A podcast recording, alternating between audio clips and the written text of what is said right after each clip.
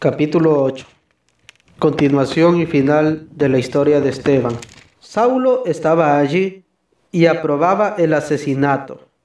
Este fue el comienzo de una gran persecución contra la iglesia de Jerusalén. Todos, excepto los apóstoles, se dispersaron por las regiones de Judea y Samaria.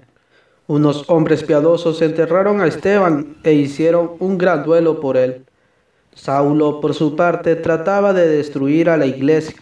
Entraba casa por casa, hacía salir a hombres y mujeres y los metía en la cárcel. Felipe anuncia la palabra en Samaria. Mientras tanto, los que se habían dispersado anunciaban la palabra en los lugares por donde pasaban. Así Felipe anunció a Cristo a los samaritanos en una de sus ciudades donde había bajado al escuchar a Felipe y ver los prodigios que realizaba, toda la población se interesó por su predicación, pues espíritus malos salían de los endemoniados dando gritos, y varios paralíticos y cojos quedaron sanos. Hubo pues gran alegría en aquella ciudad. El mago Simón había llegado a la ciudad antes que Felipe, un hombre llamado Simón. Tenía muy impresionada a la gente de Samaria con sus artes mágicas y se hacía pasar por un gran personaje.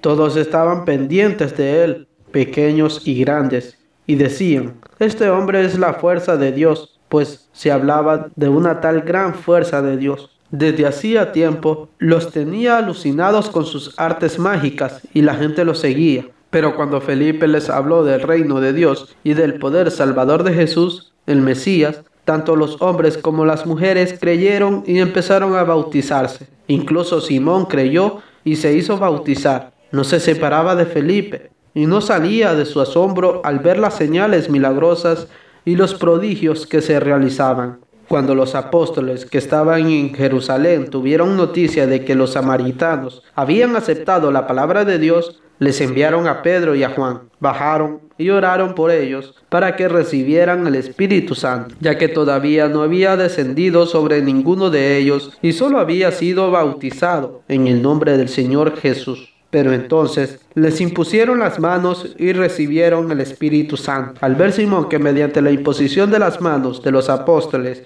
se transmitía el Espíritu, les ofreció dinero diciendo, denme a mí también ese poder, de modo que a quien yo imponga las manos reciba el Espíritu Santo. Pedro le contestó, al infierno tú y tu dinero. ¿Cómo has pensado comprar el don de Dios con dinero? Tú no puedes esperar nada ni tomar parte en esto, porque tus pensamientos no son rectos ante Dios. Arrepiéntete de esa maldad tuya y ruega al Señor que perdone tus intenciones. Ojalá lo haga, porque en tus caminos solamente veo amargura y lazos de maldad. Simón respondió, rueguen ustedes al Señor por mí, para que no venga sobre mí nada de lo que han dicho. Pedro y Juan dieron testimonio y después de predicar la palabra del Señor, volvieron a Jerusalén. Por el camino evangelizaron varios pueblos de Samaria. Felipe bautiza a un etíope. Un ángel del Señor se presentó a Felipe y le dijo, dirígete hacia el sur, por el camino que baja de Jerusalén a Gaza. No pasa nadie en estos momentos. Felipe se levantó y se puso en camino, y justamente pasó un etíope, un eunuco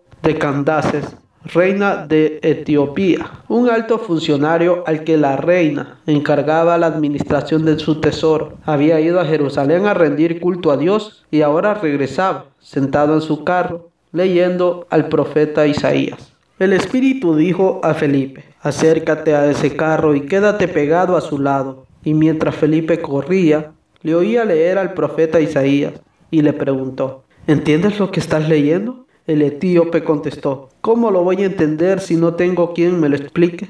Enseguida invitó a Felipe a que subiera y se sentara a su lado. El pasaje de la escritura que estaba leyendo era este. Fue llevado como oveja al matadero, como cordero mudó ante el que lo trasquila. No abrió su boca, fue humillado y privado de sus derechos. ¿Quién podrá hablar de su descendencia? Porque su vida fue arrancada de la tierra. Entonces el etíope preguntó a Felipe, dime por favor, ¿a quién se refiere el profeta? ¿A sí mismo o a otro? Felipe empezó entonces a hablar y a anunciarle a Jesús partiendo de este texto de la escritura.